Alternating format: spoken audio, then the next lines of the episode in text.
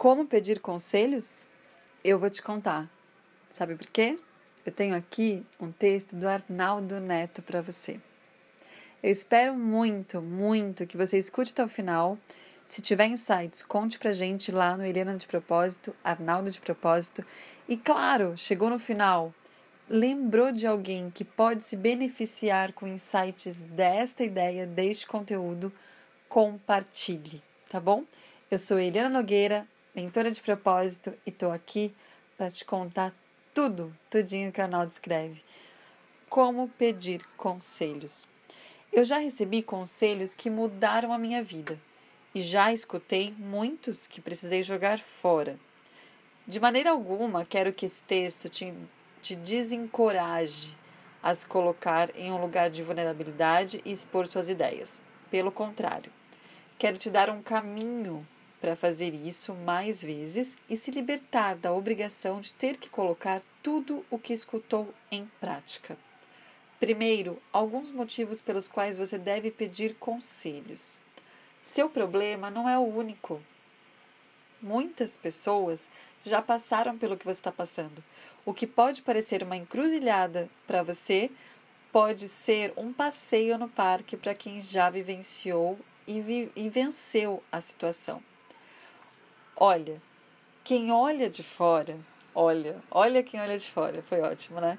Olha, quem olha de fora não está emocionalmente envolvido e pode ver com clareza um cenário que seus sentimentos insistem em mascarar.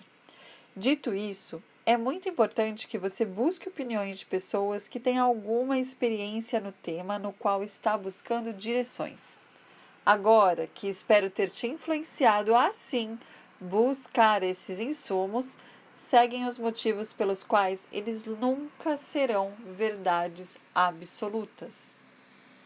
A pessoa que te aconselha pode ter muita bagagem no assunto em questão, mas ela não é você e nunca vai conseguir, por mais que você tente expor, ponderar todos os fatores que te irão fazer escolher um caminho ou outro.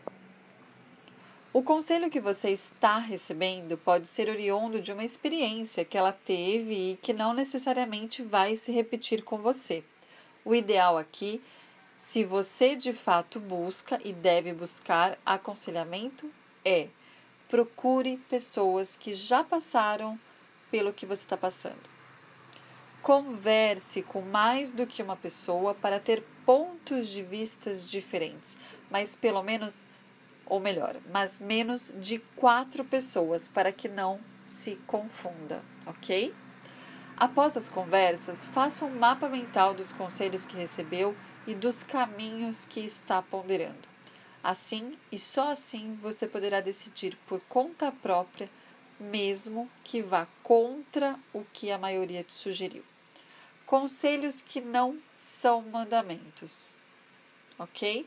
E, embora muitas vezes possam te mostrar o caminho, em outras revelam justamente o que você não deve fazer. Peça, analise, entenda, a decisão final é sempre sua. Esse é o meu conselho que você pode seguir ou não. De um jeito ou de outro, conte comigo no caminho, hoje e sempre, vivendo de propósito.